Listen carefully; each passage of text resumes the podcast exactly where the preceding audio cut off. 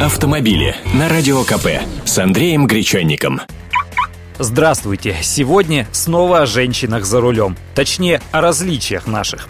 После анализа 400 тысяч дорожно-транспортных происшествий, произошедших за последние пять лет, специалисты британской страховой компании Diamond, которая специализируется на продаже полисов женщинам, пришли к такому выводу. Аварии с участием водителей женщин приводят к меньшим последствиям, нежели ДТП, в которые попадают мужчины. Дорожные ситуации, в которые попадают дамы за рулем, оказываются менее затратными при возмещении ущерба, так как большая их часть происходит на парковках и на небольших скоростях. Мужчины же чаще попадают в аварии с лобовым столкновением, в массовые дорожно-транспортные происшествия или сбивают пешеходов. А еще мужчины ездят на слишком высоких скоростях, поэтому аварии с их участием имеют более разрушительные последствия.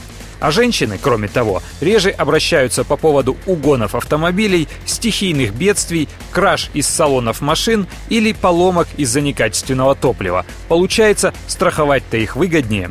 Ну и на десерт пять самых распространенных видов женских аварий по версии британских страховщиков. Чаще всего происходит удар припаркованного автомобиля. Далее столкновение на парковке, потом удар другого автомобиля при движении задним ходом, потом столкновение при съезде с второстепенной дороги и на пятом месте удар после начала движения с парковочного места.